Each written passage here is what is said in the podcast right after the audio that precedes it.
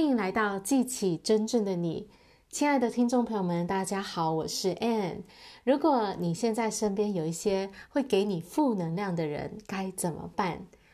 我们所身处的这个社会，蛮多的时候会给我们负面的讯息，有些是很明显的，比如说呢，是新闻媒体在报一些负面的新闻，或者呢，是你在职场上可能同事之间有一些的语言霸凌，或是老板常常骂人，啊，这些的负面的影响是很明显的。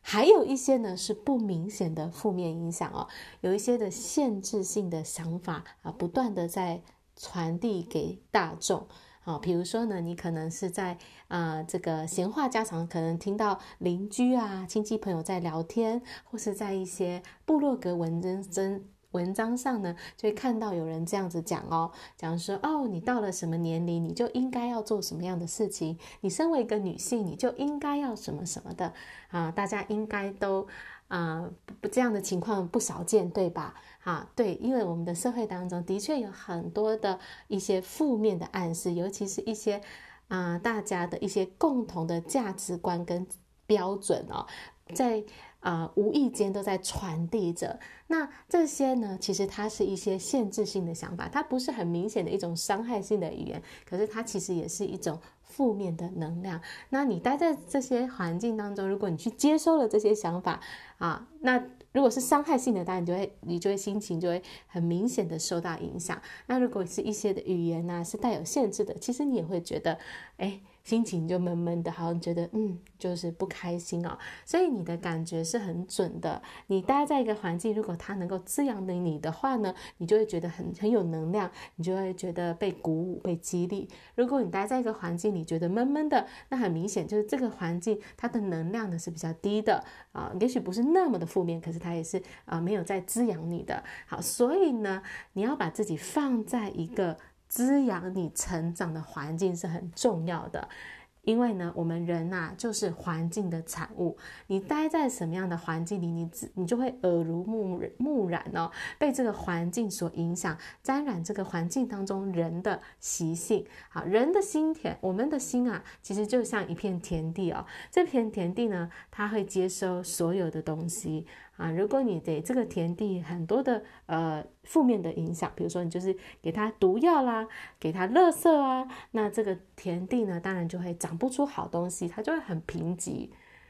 另一方面呢，如果你给你的这个心田呢种很多啊，就是啊，应该是说给它很多肥料，而且是肥沃的东西，给它很营养的东西，然后好好的浇水照顾它，那当然呢，这个田地的。植物就会长得非常的茁壮，我们的心田也是这样的。你要拿最高品质的营养来喂养你的心田，所以你要慎选你在你的心田当中种下什么东西，你要让什么样的想法进到你的心田当中，你要让什么样的人来影响你，选择好的环境非常的重要。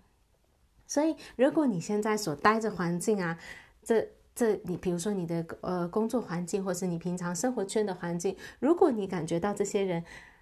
这个环境是没有在滋养你的，甚至是消耗你能量的，那你就要赶快离开哦。你要给自己选择一个能够支持你成长、鼓舞你前进的一个环境，这是非常的重要的。你要足够的尊重你自己的感觉，断开那些不再能够滋养你、让你成长的人事物。所以，去选择那些积极向上的人，那些能够鼓舞你、支持你的人，去找到一个、两个都很好，然后就请经常的跟他们往来。你经常跟什么样的人相处，你就自然而然也会跟他们有同样的习性、同样的价值观、同样的性格啊。所以，你跟积极正面、乐观的人相处，你就会不很自然而然的变得积极正面。啊，你去找到这样的人，一个两个都好。那嗯、当你嗯、有了一个两个之后，你就开始可能有一个群体了，一个小小的群体能够支持你成长，然后最好是能够长期的支持你的成长。像我回忆我自己生命当中一些很重要的转捩点，其实就是这样一个两个人的出现哦，可能是我的一位导师，可能是我的一个教练，或者我一个很支持我的朋友，这样子一个人就够了。你常常的去跟他们往来。最少呢一个礼拜，你要给自己能够跟这样积极正面的人相处一次哦。那最好当然是每一天你都可以把自己放在这样的环境当中，那你的成长就会非常的快。你想想看嘛，一个一植一株植物放在一个贫瘠的土壤、有毒的土壤当中，跟放在一个很滋养的土壤当中，是不是长出来的绝对是不一样的果实啊、哦？那你的人生也会有非常不同的结局。所以谨慎的选择环境，